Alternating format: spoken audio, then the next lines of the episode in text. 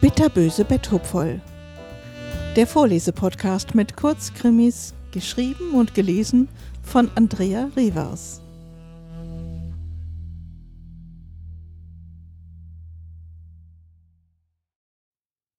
Gelegenheit macht Mörder.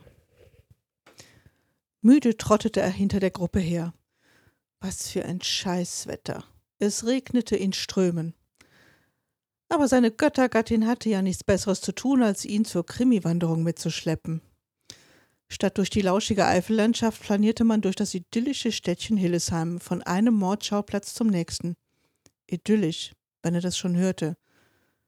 Es war ein Kaff. Ganz nett, soweit er das im Regen sehen konnte, aber ein Kaff.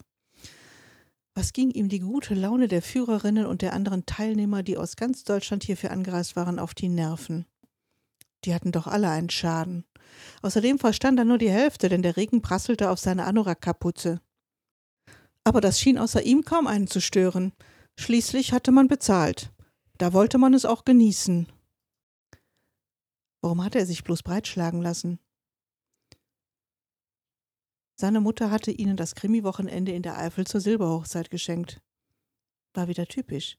Zwar liebte seine Frau Kriminalromane, aber jeder wusste, dass das auf ihn nicht zutraf. Elvira, die Göttergattin, hatte schon mehrfach Anstalten gemacht, ihn in die Eifel zu schleppen, auf den Spuren von Jacques Berndorf. Wer zum Teufel war Jacques Berndorf? Hatte er noch nie gehört, den Namen. Da er sich ihr bisher konsequent verweigert hatte, gab es die Reise jetzt als Geschenk für sie beide. Da konnte er schlecht Nein sagen, aber sicher, dass seine Frau mit seiner Mutter unter einer Decke steckte. Wie ihn das alles ankotzte. Der Regen nahm zu. Inzwischen konnte man kaum noch sein eigenes Wort verstehen, geschweige denn sich unterhalten. Alle liefen mit geducktem Kopf hinter den Führerinnen her, seine Frau direkt vor ihm. Elvira drehte sich zu ihm um und stahlte. Ist das nicht toll hier? Ich freue mich schon auf die Stadtmauer. Die Aussicht muss grandios sein. Er schnappte nur, was für eine Schwachsinnsidee, bei dem Wetter auch noch Aussicht zu verlangen. Jetzt stell dich nicht so an, zischte sie leise. Mir geht deine Laune total auf den Zeiger. Seit wir hier sind, nur am Nölen. Ich weiß wirklich nicht, wieso ich es schon 25 Jahre mit dir aushalte. Sie drehte sich um und folgte der Gruppe, die sich bereits entfernt hatte und um eine Ecke bog. Ja, 25 Jahre sind eine verdammt lange Zeit, murmelte er. Oh, wie er das hasste. Wie er das hasste. Er schob die Kapuze zurecht und eilte der Gruppe hinterher, die bereits die Treppe zur Stadtmauer erklomm.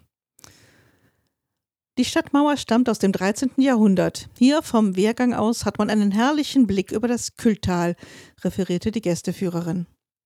Alle schachten sich um die Maueröffnungen, um einen Blick zu erhaschen. Ganz mutige hatten die Türme der Stadtmauer erklommen. Dabei war es rutschig und nass, der Himmel verhangen und außer Regenwolken war kaum etwas zu sehen. Stöhnend folgte er der Gruppe. Elvira stand am Gelände und fotografierte die Kirche, während die anderen in Richtung Bohlsdorfer Tälchen blickten. Können Sie mal kurz meinen Schirm halten? bat ihn eine Touristin. Ich will das Panorama fotografieren.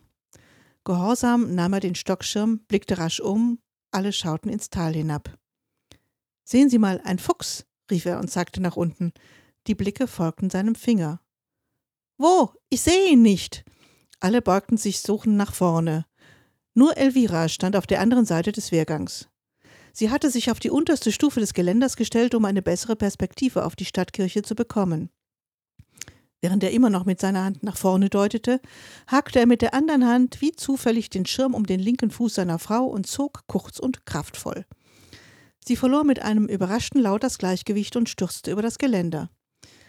Der Aufprall war in dem prasselnden Regen kaum zu hören. Hinten, sagte er und zeigte auf einen Busch. Ach, Jetzt ist er verschwunden. Schade. Darf ich meinen Schirm wieder haben? Aber gern. Er reichte der Touristin galant den Schirm zurück. Dann machte sich die Gruppe gut gelaunt auf den Rückweg. Gleich gäbe es heißen Kaffee und selbstgebackenen Kuchen. Er stellte sich an die Brüstung, inzwischen deutlich besser gelaunt, und atmete tief durch. Was für ein wunderbarer Ausblick. Er wandte sich erst ab, als von unten aufgeregte Rufe zu ihm hochdrangen. So eine Krimi-Wanderung war echt inspirierend.